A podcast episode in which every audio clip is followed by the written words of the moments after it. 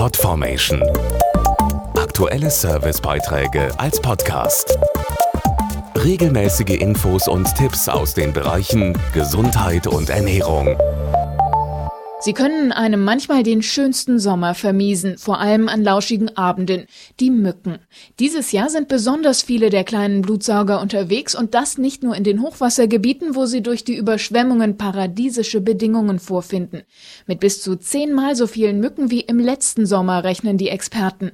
Damit aber nicht genug. Wissenschaftler haben jetzt einen neuen Krankheitserreger in den Mücken entdeckt, den es bisher zum Beispiel nur in Südeuropa und Afrika gab. Es ist das erste Mal, dass in Deutschland in so großem Maßstab Mücken auf Krankheitserreger untersucht wurden. Dr. Stefan Pachnicke, Parasitologe und Tierarzt bei Bayer, beschreibt wie. Die Wissenschaftler des Bernhard-Nocht-Instituts für Tropenmedizin haben dazu tausende Stechmücken aus neun Bundesländern an vielen Orten gesammelt. Dabei konnten sie in heimischen Mückenarten aus Brandenburg die Larven des gefährlichen Hundehautwurms Sterophilaria repens nachweisen. Es scheint also, dass sich dieser Parasit nun auch bei uns ausbreitet. Als mögliche Ursachen könnten Klimaveränderungen, aber vor allem auch eingeführte infizierte Hunde aus Südeuropa eine Rolle spielen. Dafür spricht auch, dass der Parasit bereits in Hunden nachgewiesen wurde, die noch nie in südlichen Ländern waren. Die Larven des Hundehautwurms werden beim Mückenstich übertragen.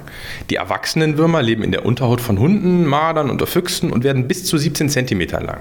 Infizierte Hunde zeigen selten Symptome, was aber auftritt, sind Hautknoten, Juckreiz oder auch Hautentzündungen. Unbehandelt tragen die Hunde den Parasiten aber teilweise mehrere Jahre in sich.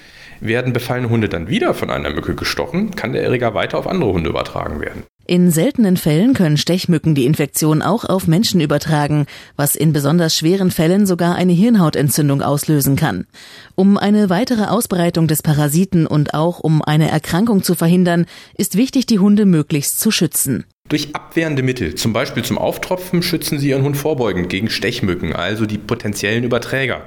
Tierhalter sollten Ihren Tierarzt auch zum Thema Entwurmung mit geeigneten Präparaten für Ihren Hund ansprechen. Mehr Infos zum Thema im Internet auf www.parasitenfrei.de. Podformation.de Aktuelle Servicebeiträge als Podcast.